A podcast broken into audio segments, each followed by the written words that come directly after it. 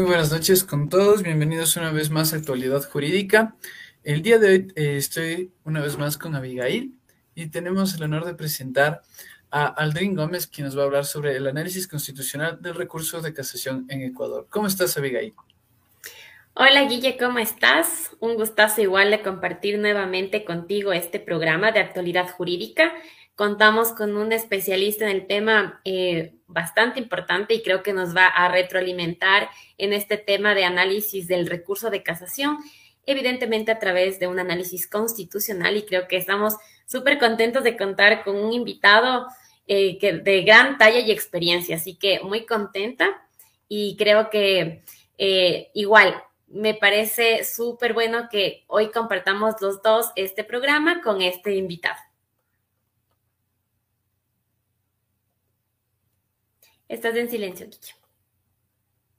Pues bueno, antes de empezar eh, dando un poco sobre la vida de él, quisiera dar inicio a nuestro corte inicial y luego eh, empezamos contigo, Avi.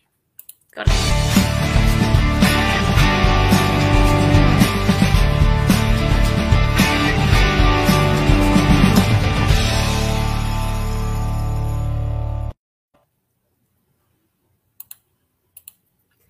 Bueno, Guille, creo que eh, podemos empezar dando lectura al, a la CV de nuestro invitado.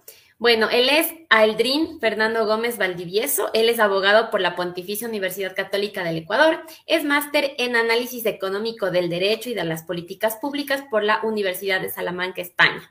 Cuenta con vasta experiencia profesional y en docencia en áreas como derecho constitucional, derecho administrativo, derecho tributario, derecho financiero, económico, derecho de la competencia y gestión pública, así también en áreas de economía como instituciones económicas, economía constitucional, economía de la regulación, política económica y bienestar, mercados no competitivos y diseño y evaluación de políticas públicas.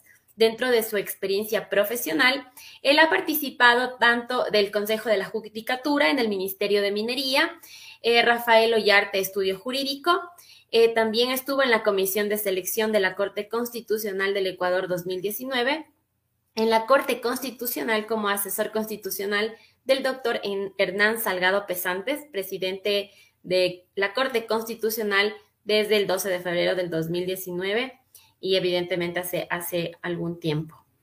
Eh, creo que contamos con un invitado de talla, así que no sé, Guille, te cedo la palabra. No, sin más, eh, traer a la palestra a nuestro invitado. Doctor, ¿cómo está? Muy buenas noches. Hola Guillermo, hola Abigail, muchas gracias por la invitación. Es un placer estar aquí con ustedes nuevamente eh, en este espacio muy atractivo en realidad de, debate y de más que nada de, análisis de estos temas que son de relevancia y sobre todo de actualidad.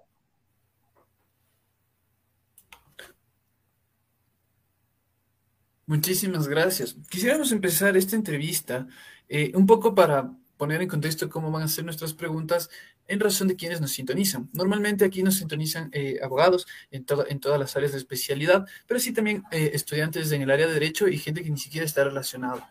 Entonces, quisiéramos de alguna u otra manera, como pregunta introductoria, decirle, ¿qué es un recurso de casación?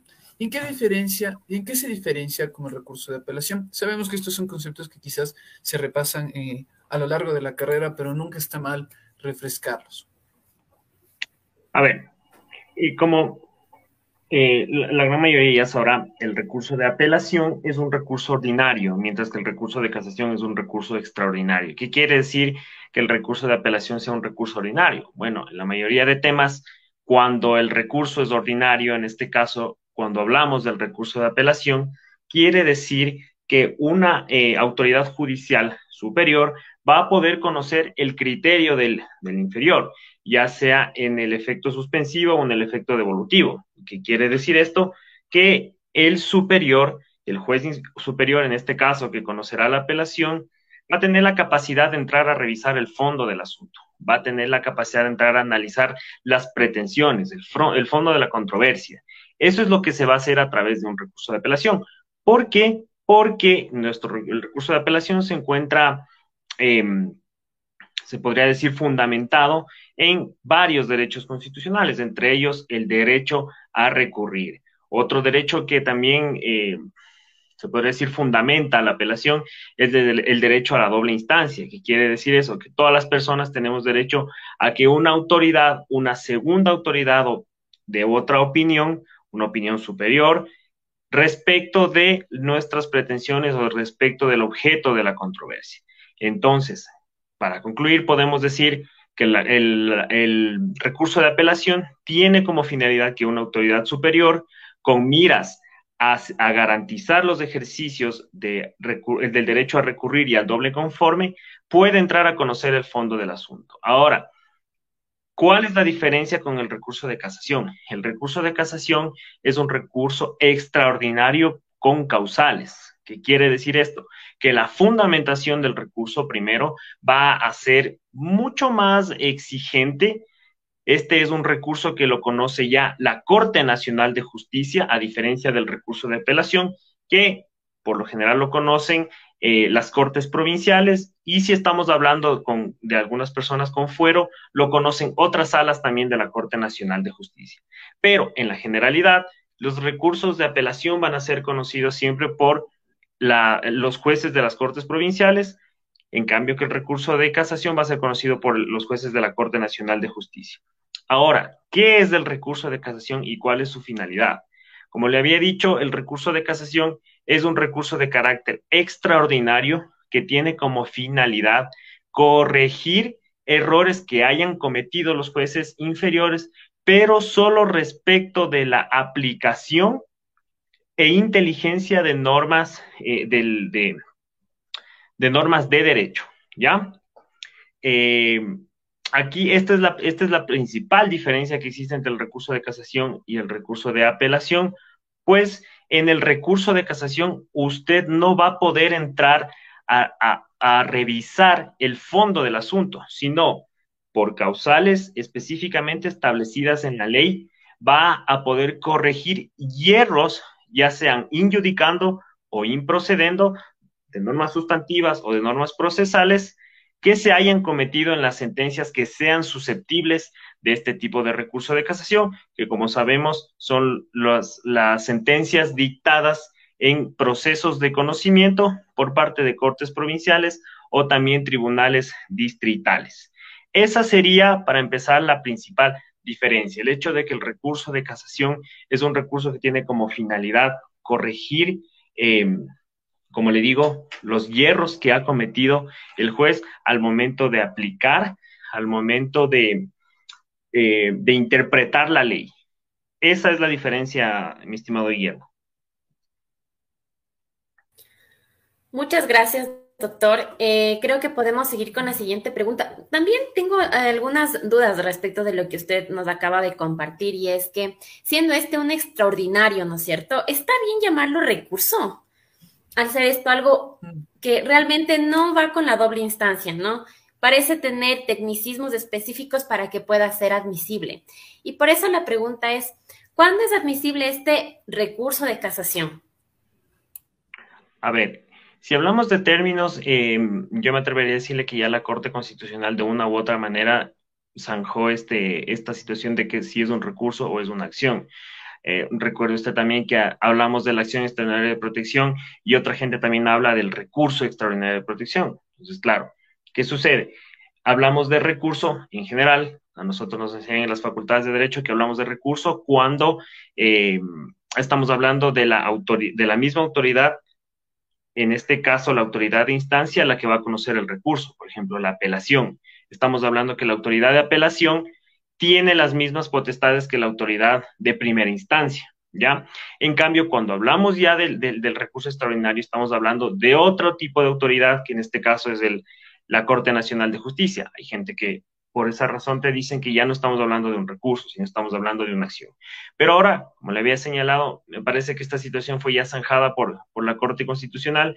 Ellos han señalado que eh, el recurso puede ser asimilable de igual manera a acción, sobre todo en lo referente al, tema de admisibilidad de las acciones de protección y la exigencia de las acciones extraordinarias de protección y la exigencia de la Ley Orgánica de Garantías Jurisdiccionales de agotar todos los, los, los, medios de impugnación que puede tener la gente. Entonces, claro, se habla de, una generalidad. Son medios de impugnación, tanto recursos como acciones.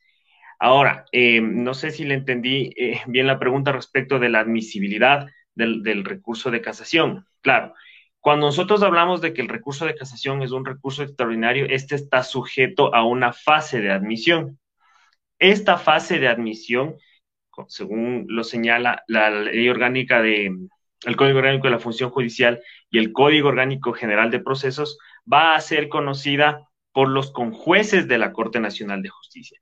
Ellos se van a encargar de que los, en este caso, los, los casacionistas cumplan con los requisitos que determina la ley, que en este caso son requisitos mínimos de fundamentación. ¿Cuáles son estos requisitos mínimos de fundamentación? Que bueno, se, se establezca, por un lado, cuál es la causal en la que se fundamenta el recurso de casación. Por otro lado, cuáles son las normas respecto de las cuales se ha incurrido en el hierro acusado y una explicación lógica de cómo ha sucedido el hierro acusado, ya sea en aplicación indebida, falta de aplicación o errónea interpretación de, normas sustantivas, de normas de derecho, de jurisprudencia y también las otras dos causales que son respecto a, eh, a decisiones que contengan situaciones que causen la nulidad y también la otra causal que es la motivación. Entonces hablamos que en, el Código Orgánico la función de la el Código Orgánico General de Proceso reconoce cinco causales por las cuales se puede eh, presentar este recurso. Y como le digo, este recurso pasa por una fase de admisión en la cual los conjueces van a revisar estos requisitos mínimos de, de, admisibilidad para que luego los jueces nacionales puedan ya pronunciar una sentencia de fondo. Esa sería la, la diferencia respecto de los, los recursos que son ordinarios, Abigail. Muchas gracias, doctor eh, Guille. Estás en silencio. Muchas gracias, doctor. Me parece muy interesante la precisión. Me parece que eh, explicar sobre la admisibilidad es fundamental para quien la proponga porque siento yo que eh, existe un abuso sobre los recursos y que eh, las salas de admisibilidad un poco ayudan a, frenar esto. En ese, en, ese, sentido, ¿quiénes son los encargados de realizar el examen de, admisibilidad? A ver, los, los, encargados de realizar el examen de admisibilidad son los conjueces de la Corte Nacional de Justicia. Ya para eh, ir entrando un poquito también en materia, a ver, estamos hablando que el, recurso de, casación, al ser un medio de impugnación extraordinario, tiene que pasar por esta fase de admisibilidad. ¿En dónde radica la importancia de esta fase de admisibilidad? En que si no se verifican los requisitos mínimos de fundamentación del recurso de casación, luego los, los jueces al momento de llegar a fase de sustanciación no van a poder emitir una sentencia, en este caso de fondo, que resuelva el fondo de las pretensiones eh, fundamentadas en, las respectivas causales. Entonces, claro, el deber de los conjueces aquí es, em, se podría decir, muy importante cuando no trascendental, porque si ellos no realizan un examen de admisibilidad em, minucioso, un examen de admisibilidad correcto, bueno, luego los jueces de en fase de sustanciación no van a poder dictar una sentencia de fondo y eso ya lo ha dicho la Corte Constitucional. Mire, em, recordemos que em, tanto en, la Corte Nacional de Justicia como de igual manera en la Corte Constitucional ha señalado que cuando estas eh, instituciones se han pronunciado respecto ya de la admisibilidad, no procede volver a pronunciarse eh, respecto de, de esta etapa procesal, ¿ya? Pero ¿qué sucede? Mire, la Corte Constitucional eh, ya en, algunas sentencias ha detectado cierto tipo de anomalía, se podría decir, en la fase de admisión del recurso de casación. Por ejemplo, con jueces que no realizan su trabajo de forma correcta, admiten recursos que inclusive no contienen las causales en la que, se, en la que fundamenta su recurso. Por ejemplo, recuerdo algún caso en el que en, en materia eh, tributaria, me parece que era, el conjuez de la sala de lo contencioso tributario admite el recurso y resulta que el casacionista no había señalado cuáles eran las causales en las que fundamentaba su recurso. Solo había señalado de, modo muy general falta de aplicación de tales normas, eh, error interpretación, aplicación indebida, pero no había señalado cuál era la causal. Bueno, ¿cuál es el problema aquí? Que si no sabemos cuál es la causal, por principio, em, por principio dispositivo, el juez no va a poder suplir, el juez de, sustanciación no va a poder suplir estas falencias al momento de realizar el examen de fondo del recurso. Es, decir, no puede adivinar cuál fue la voluntad, en este caso, del casacionista para presentar su recurso y decir, bueno, yo considero que tal vez el casacionista pudo haber eh, dicho que su, su recurso se fundamenta en esto, porque luego recordemos que esto también podría implicar vulneraciones al derecho a la defensa, ¿no? Entonces, em, a la sala, en este caso, en fase de sustanciación, le resultaba imposible entrar a conocer el fondo del asunto, pero claro, ¿qué es lo que decía? ¿Qué es lo que, es lo, qué es lo que decía en este caso el, el, accionante cuando propuso la acción extraordinaria de protección en contra de la decisión de la sala que le dijo que a pesar de que se había superado esta fase de admisión, em, no puede entrar a conocer el fondo del asunto. Bueno, el accionante al llegar a la corte señalaba que ya se ha superado esta fase y que no puede volver, por principio de preclusión procesal, no se puede pronunciar eh, nuevamente respecto de la admisión. ¿Qué es lo que dijo la Corte Constitucional? En efecto, todos conocemos que el principio de preclusión procesal tiene como finalidad de igual manera garantizar la seguridad jurídica, pues no es deseable y no es dable que en un Estado de Derecho, si a ti te dicen que tu recurso ha superado la fase de admisión, bueno, luego te vuelvan a decir lo contrario, eso obviamente te, causa cierto tipo de incertidumbre, pero existen casos especiales en, en los que, como les comento, el recurrente, el casacionista, al momento de presentar su recurso de casación, omite, se podría decir, ciertas fundamentaciones, ciertos requisitos de fundamentación que son sustanciales, sin los cuales la sala, al momento de sustanciar el recurso, no va a poder em, pronunciar una sentencia de fondo. Entonces, ¿qué es lo que dijo en ese momento la Corte Constitucional? Y, asumo que lo seguirá manteniendo, es que a pesar de que se ha superado la fase de, admisión en, en, el recurso de casación, los jueces de sustanciación no pueden entrar a suplir estas falencias por principio dispositivo, pues no es o no le corresponde al, juez de sustanciación adivinar cuál fue la causal que en este caso el casacionista quiso fundamentar en su recurso. Por esa razón resulta, eh, resultó que, la, sentencia, la decisión en este caso de la sala de lo contencioso tributario al momento de sustanciar y pronunciarse nuevamente respecto de esta admisión, se dijo que era motivada y se dijo que estaba en lo correcto. Esos son, esos son uno de los, se podría decir, problemas al momento de, que el conjuez en fase de admisión no realice su trabajo de forma correcta. Eh, doctor Aldrin, eh, un poco para aclarar el, fondo. Bueno, entonces eh, habría esta fase, ¿no? La persona ingresa su recurso de casación, los conjueces lo reciben, empieza el examen de admisibilidad y ven si es que efectivamente califica o van revisando que eh, se cuente con la fundamentación específica de lo que están casando. Una vez que es admitido, esto va para el juez de sustanciación y efectivamente debe estar realizado bien este trabajo de admisibilidad, es decir, que cumpla con todo lo que establece la ley, para poder eh, resolver el fondo de lo que se está pretendiendo en este recurso extraordinario. Ahora, en el caso que usted nos decía, nos dice, en efecto, se hizo mal el tema de la admisibilidad. Lo que hace el juez es simplemente decir, no puedo resolver porque faltan fundamentos. ¿O cuál, es, cuál debe ser el pronunciamiento del juez, del juez de sustanciación? Claro, mire, en el caso que yo le comento, valga hacer una aclaración nada más. Eh, todo el tema que yo le estoy hablando del recurso de casación es en materia no penal. ¿ya? Porque en materia penal tengo entendido que el Código Orgánico y Penal, que es la norma que regula la casación, no prevé esta fase de, admisión.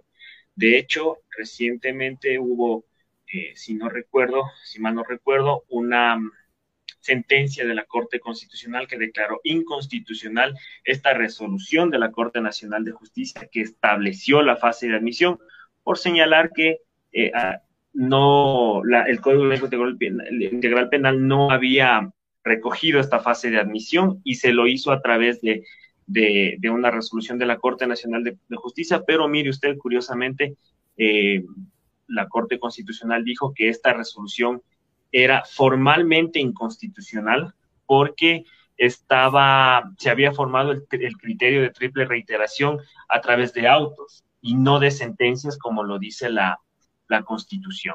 Pero bueno, ese, es un paréntesis que hay que tener en cuenta.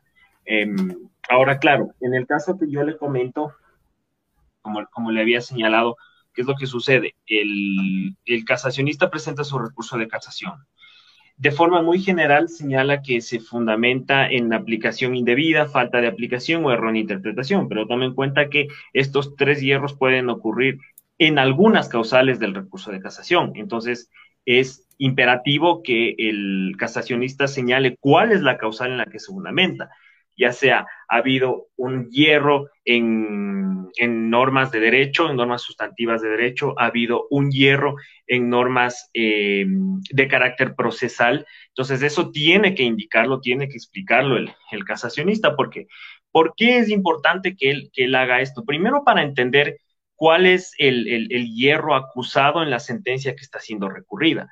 Y por otro lado, por los efectos que va a tener también la sentencia. Mire usted que el Código Orgánico General de Procesos solo señala que cuando existe errores, errores improcedendo, solo en ese caso la, Corte Nacional de Justicia puede hacer el reenvío al, juez de instancia para que sustancie o, sustancie el proceso desde el momento en que se dio la nulidad procesal. En los otros casos, la Corte Nacional de Justicia está obligada a dictar sentencia de mérito, sentencia de fondo. Entonces, claro, esa es otra de las razones por las cuales es importante conocer cuál es la causal en la que se fundamenta el, recurso de casación. Ahora, ¿qué es lo que pasó en este caso que, yo le comento? Y, le comento porque de hecho lo, seguí de muy cerca. Lo que hizo el juez es, primero advertir, en este caso el juez nacional, advertir que el recurso había superado la fase de admisión. Sin embargo, claro, advierte esto y también advierte que el recurso no encuentra una causal, no tiene una causal respecto de la cual pronunciarse. Entonces, ¿qué es lo que hace y qué es lo que la Corte Constitucional dijo que estaba bien hecho? Simplemente señalar que en fase de sustanciación los jueces de la Corte Nacional se encuentran impedidos de pronunciar una sentencia de fondo. ¿Por qué? Porque si yo no sé qué es lo que quiere el casacionista, difícilmente le voy a poder dar la razón o no la razón. Entonces, por eso es importante, como le digo, que existan esos requisitos mínimos de fundamentación. Y en efecto, eso fue lo que hizo la, sala de la Corte Nacional de Justicia. Dijo que no podía dictar una sentencia de fondo y desestimó el recurso de casación, lo cual, como vuelvo y le repito, eh, para la Corte Constitucional fue lo correcto. Muchísimas gracias, eh, doctor eh, Guille. Perdona, tuve un, pequeño Muchísimas gracias. error, er, error, se me está repitiendo el, audio. Ya, ahí. Parece que tenía un delay. Muchísimas gracias, doctor. Usted hizo una pequeña mención al final sobre lo de la Corte Constitucional y quería eh, preguntar, ¿qué jurisprudencia existe ahorita eh, relevante con respecto a la casación? ¿Existe algún criterio nuevo eh, en, estos temas sobre la casación? ¿Qué pudiera un poco decirnos? Hay, varios criterios eh, de la Corte Constitucional respecto de este tema. A ver, usted le va a parecer curioso lo que le voy a decir, pero la gran mayoría de recursos de, acciones extraordinarias de protección que son presentadas en contra de decisiones de la Corte Nacional de, de Justicia por ya sea inadmisiones o, o desestimaciones de recursos de casación son curiosamente porque la gente no sabe presentar un recurso de, casación. Los abogados no están preparados para presentar un recurso de casación. Mire, eh, de mi experiencia en la Corte Constitucional, claro, ¿qué es lo que sucede cuando el, cuando el conjuez realiza el examen de admisibilidad del, del recurso de casación. Va a revisar que, como le digo, existan estos requisitos mínimos de fundamentación, pero hay requisitos de fundamentación que no están en la ley. Hay requisitos de fundamentación que están en la jurisprudencia, ya sea en jurisprudencia nueva o requisitos que siguen vigentes de la misma ex Corte Suprema de Justicia. Entonces, claro, al momento de presentar un recurso de casación, el recurrente debe tener en claro cuáles son esos requisitos mínimos de fundamentación. Por ejemplo, suelen haber cierto tipo de contradicciones eh, cuando hablamos, no sé, del hierro de falta de aplicación o errónea interpretación. A breves rasgos, ¿qué es la falta de, aplicación? Es cuando, el, cuando el, juzgador ignora la norma que debía aplicar. En cambio, ¿qué es, la, ¿qué es la errónea interpretación? Es que se ha aplicado la norma correcta al caso, pero se le ha dado una interpretación y alcance que de una u otra manera transgrede el espíritu de la ley. Entonces, claro, en el, un, en, el un hierro usted está hablando que el juez no le ha aplicado la norma que debía aplicarle y en el otro que le ha interpretado de forma incorrecta. Entonces, mire usted, es súper curioso porque al no saber cómo fundamentar un recurso de casación, ¿qué es lo que hacen los, los, los, los recurrentes? Alegan la falta de aplicación de una norma y luego la errónea interpretación de la misma norma. Entonces, esa es una contradicción, porque ¿cómo le pueden interpretar erróneamente una norma que usted dice que no le han aplicado? No sé si me hago, me hago entender. Entonces, ese tipo de, de, errores en realidad son bastante, bastante recurrentes en los recursos de casación. Y bueno, ¿qué es lo que ha dicho la Corte, la Corte Constitucional? Em, la Corte Constitucional ha señalado primero, primero que no es atribución de la Corte Constitucional el pronunciarse respecto de si una, un recurso de, casación está bien admitido, mal admitido, bien aceptado o bien negado. Eso no puede hacer la Corte Nacional, la Corte Constitucional, y lo ha dejado claro en su jurisprudencia. Ahora, eh, de igual manera, se han detectado casos, muy pocos me atrevería a decirle, porque como le digo, si ya hablamos de que el recurso de casación es extraordinario, bueno, la acción de extraordinaria protección es mucho más. Entonces, la, la, Corte Constitucional se encuentra inclusive más impedida de, pronunciarse respecto de los criterios que pudo haber tenido en su momento el juez de casación para resolver el recurso. Entonces, eh, de una u otra manera lo que se ha intentado en la Corte Constitucional es ser bastante cuidadoso, eh, bueno, en algunos casos, no siempre, ¿no? Eh, respecto de lo que se resuelve en temas de casación. Ahora, claro, es súper curioso, pero sí han existido, sí han existido vulneraciones de los jueces, tanto de, tanto de la Corte Nacional de Justicia, jueces y con jueces. ¿Por qué? Como yo le había dicho, en efecto, existe este, por ejemplo, esta, este principio de preclusión procesal, en, el cual, obviamente, una vez superado la fase de admisión, el juez nacional en fase de sustanciación ya no puede volverse a pronunciar respecto de esta etapa. Pero ha sucedido, ha sucedido que el juez nacional se ha vuelto a pronunciar, ya le digo, eh, respecto de, la, admisibilidad del recurso de casación de una forma bastante arbitraria y bastante inmotivada, cuando ya el conjuez dijo que el recurso era admisible. Pero claro, como yo le había señalado, si usted detecta que el, recurso de casación se encuentra bien fundamentado, se encuentra de una, de una u otra manera, le permite o le brinda elementos a usted para pronunciar una sentencia de fondo, ya no va a poder pronunciarse respecto de la admisión nuevamente, a menos que suceda el caso que le comentaba en, momentos anteriores, en los que simplemente le resulte al juez de sustanciación imposible pronunciar una sentencia, una sentencia de fondo. Pero ha sucedido, ha sucedido, como le digo, que el, en algunas ocasiones algunos jueces en fase de sustanciación se han vuelto a pronunciar respecto de la admisibilidad sin justificación alguna. En esos casos, la Corte obviamente ha declarado la vulneración de derechos, por lo general de seguridad jurídica y también de motivación. Hay otro caso que es, bastante peculiar que, suele darse, y es el hecho de cuando, por ejemplo, la Corte Constitucional advierte que hay en el recurso de casación, al momento de revisar el recurso, perdón, perdón, hay otro, hay otro, hay otro caso que la Corte Constitucional suele, suele revisar y es cuando, a ver, en, fase de sustanciación, el juez nacional de la Corte Nacional de, Justicia, eh, perdón, en fase de, admisión, el conjuez nacional, al momento de, realizar el examen de, admisibilidad del recurso de casación, lo único que tiene que hacer es, como les digo, que existan estas fundamentaciones mínimas en, su recurso. Ahora, ¿qué sucede y qué suele suceder?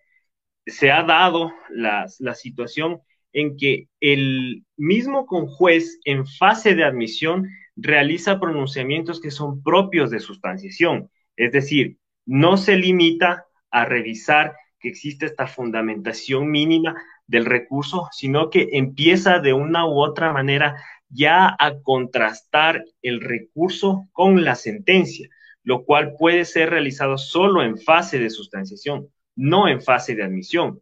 Como le digo, en admisión el juez lo único que va a tener que revisar es que existan estos requisitos mínimos de fundamentación, que se entienda, que se entienda cuál es la causal sobre la cual eh, se fundamenta el recurso, cuáles son las normas en las cuales se ha incurrido el hierro y cómo ha operado este hierro. Ese es el, ese es toda, esa es toda la, se puede decir, el análisis que tiene que hacer el, el, conjuez en, en, sala de admisión. Pero ha sucedido casos en los cuales, como le digo, el conjuez ha empezado a realizar ciertos eh, pronunciamientos de fondo, como por ejemplo, eh, no sé, al analizar una, al analizar un hierro de, de falta de aplicación, el conjuez tiene que determinar que en efecto haya esta fundamentación mínima, pero no puede, no podría decirle, ah, yo analicé la sentencia y acabo de verificar que en efecto sí se ha aplicado esta norma. Entonces, no se puede alegar el, el, el hierro de falta de aplicación. Ahí existe ya una, podría decir, una, una falta de competencia para emitir este pronunciamiento y también la Corte lo ha señalado y ha indicado que esto implica vulneraciones no solo a la seguridad jurídica, porque son situaciones que se encuentran fuera de las competencias del conjuez en fase de admisión, sino también una vulneración del, derecho a la motivación. Entonces, eso, eso sería respecto de, este tema. Eh, gracias, doctor. Eh, una pregunta adicional. Eh, bueno, de lo que nos acaba de comentar respecto de los casos que topó y de lo que eh, ha dicho la Corte Constitucional al respecto, ha habido casos en que el juez de sustanciación, cuando no tenía que hacerlo, es decir, la, Corte ya ha dicho, si es que no va, la, ya precluyó la parte del examen de admisibilidad y si aún así lo admitieron, el juez sustanció un fondo, o sea, mandó quizá a completar, a revisar de alguna forma que le dé más alcance para, eh, para resolver en el fondo. ¿Y qué ha dicho la Corte al respecto?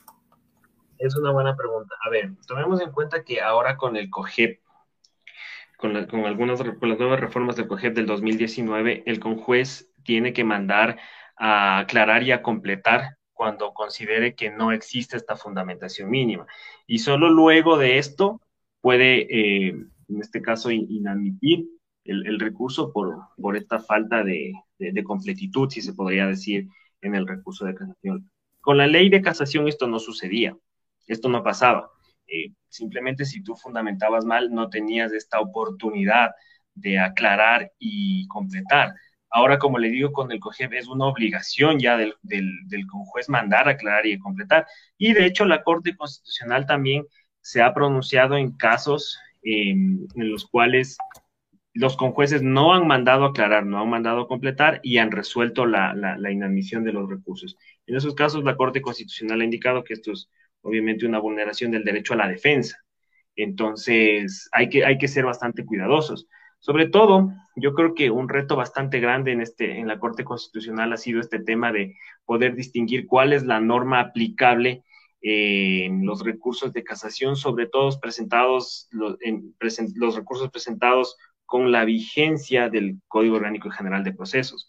Recuerde que antes de la vigencia del Código Orgánico General de Procesos estaba la ley de casación. Cuando entró en vigencia el, el, COGEP, seguía en vigencia la ley de casación em, en, lo referente al recurso de casación, pero claro, como todos conocemos, hubieron otros aspectos del COGEP que ya entraron en vigencia desde el mismo 2016. Luego, en el 2019, hubieron algunas reformas al, al COGEP que de una u otra manera inteligenciaban la temporalidad del recurso del, del, COGEP y señalaba que la norma aplicable para los procesos que empezaron eh, con, con, en este caso, con el Código de Procedimiento Civil y con la Ley de Casación, era esa y no el COGEP, a pesar de que ya estaba vigente. Entonces, sí ha sido un reto bastante grande en, esto saber dilucidar cuál ha sido la norma aplicable, porque tome en cuenta que hay varían plazos, de igual manera varía el orden de las causales. Son algunas situaciones que, se deben tomar en cuenta, por ejemplo lo que le digo, con ley de casación no cabía este tema de la aclaración y ampliación, con el COGEP sí. Entonces, eso hay que tener, eh, eso hay que tener en, cuenta al, momento, como le digo, de saber cuál es la norma aplicable. Muchas gracias, doctor. No sé, Guille, si de pronto tienes alguna pregunta adicional. Más bien, quiero agradecerlo porque he pasado escribiendo casi toda la, toda la sesión porque realmente para mí se sintió como una clase totalizadora sobre el tema de la casación. Yo fui alumno del doctor Ayarte y en ese tiempo estaba tú, Aldrin, de asistente, entonces cuando vuelvo a irte, vuelvo a, pensar en estas clases y digo, qué genial eh, poder... Eh, sobre todo en mi caso, concretar conceptos y, tener claridad sobre temas que, como tú bien dices, se pasa y yo al menos he visto eh, muchas veces en los recursos cuando, cuando la otra parte pone dos o tres argumentos totalmente incongruentes dentro de, las, dentro de, de los requisitos para hacer admisible recurso de casación. Entonces, darme cuenta de que todo lo que he aprendido vuelve a fortalecerse y que la Corte Constitucional menciona, clara y, esta gente en su, en, su, en su posición, me indica que he tenido los mejores mentores sobre esto y sobre lo correcto que ha sido para mí eh, aprender de derecho en esta, de esta manera. Entonces, de alguna u otra forma, agradecerte. Cerramos este, este evento con, con más bien quisiera invitarte a que digas algunas palabras finales, algunos criterios que tú consideres o algunas recomendaciones respecto al recurso de casación. Muchas gracias, Guillermo, por, tus merecidas palabras. Yo también recuerdo cuando, cuando fuiste alumno, un excelente alumno. Em, a ver, una cosa que me, creo que, quedó por fuera y es este tema de, de la motivación. Recordemos que la falta de motivación no solo es una una de las causales del recurso de casación, sino también es, por un lado, es una causal de nulidad de los actos y también es un argumento que puede ser debatible en la Corte Constitucional. Entonces, recordemos que la Corte Constitucional el, año anterior sacó esta sentencia al 1158-17-EP, que de una u otra manera cambia el paradigma que deben seguir tanto los abogados como los funcionarios judiciales respecto de la motivación.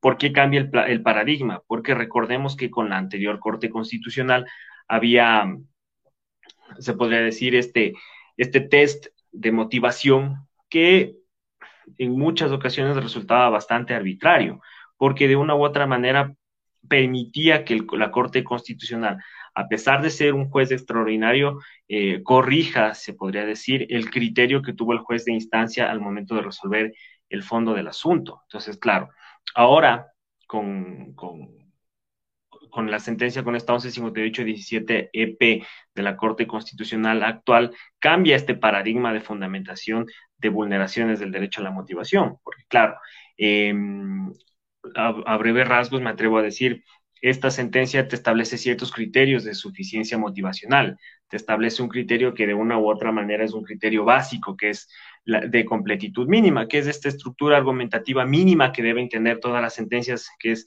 em, la enunciación de los hechos, la enunciación del derecho y la explicación lógica de, la aplicación de estas normas a, a las situaciones fácticas. Entonces, Luego también tienes otros criterios como la coherencia mínima, tienes criterios también como la tinencia mínima, tienes criterios como la congruencia mínima, bueno, que son, se podría decir, em, son criterios bastante, bastante innovadores en materia de motivación que ahora tienen que, tienen que analizar todos los abogados al momento de alegar estas vulneraciones, inclusive en la casación, ¿no? Recordemos que los presentes de la Corte Constitucional son presentes vinculantes. Entonces son precedentes que deben ser observados inclusive al fundamentar la causal de motivación, de falta de motivación en el recurso de la casación. Entonces, nada, lo que yo, lo que yo podría argumentar es que simplemente al momento de presentar un recurso de casación no se queden en lo que dice la ley, porque como les digo, de hecho, casi ninguno de los requisitos está en la ley, sino más en la jurisprudencia, tanto de la ex Corte Suprema de Justicia, que es abundante, que es, es, riquísima en materia de casación, como en la, en la Corte Nacional de Justicia, que ha ido em, apartándose de algunos criterios, mejorando otros y manteniendo algunos que siguen, como les digo, siendo hasta, hasta ahorita eh, perennes. Entonces, eh, lo que yo les podría decir es, es esto, revisen la, jurisprudencia que regula cada una de las causales, piénsenlo bien, tómense su tiempo al momento de, hacer un recurso de casación, tomen en cuenta que en el, inclusive en el mismo recurso de casación, a pesar de que estamos hablando de la inteligencia de la ley, usted tiene que en ese recurso también señalar si existieron posibles vulneraciones de derechos para que luego esto pueda ser alegado en la instancia, en la instancia constitucional a través de una acción extraordinaria de protección. Entonces, em, eso, eso, eso le podría decir, eh, estimado Guillermo.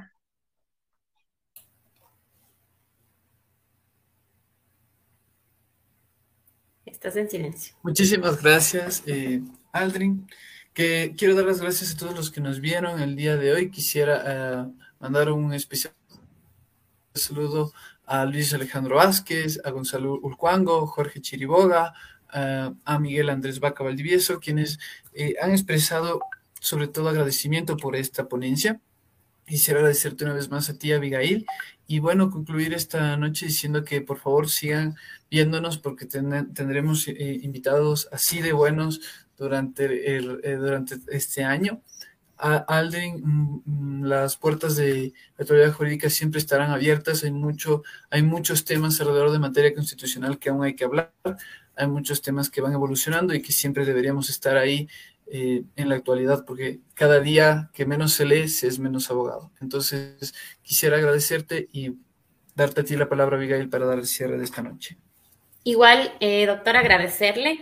Creo que el fundamento de este tipo de programas de actualidad jurídica es justamente para mantenernos al tanto de lo que está pasando en el mundo del derecho, de tener invitados como usted que hacen énfasis en que no solo es, lo, que, lo que está en la norma, tenemos vastas fuentes y que tenemos que ir más allá y qué bueno contar con usted en programas así, en el que a todos los abogados nos dan estos elementos de seguir siempre actualizándonos y estar al tanto, porque a veces, como en estos casos, en el afán de recurrir, se puede tomar todos los temas a la ligera con tal de llevar el caso quizá a otras instancias sin los fundamentos mínimos. Entonces, muchísimas gracias, doctor. De la misma manera que Guille, eh, me siento muy agradecida y creo que igual hay muchos temas que de aquí se quedan cortos porque esto nos puede llevar a muchas cosas más. Así que muchísimas gracias.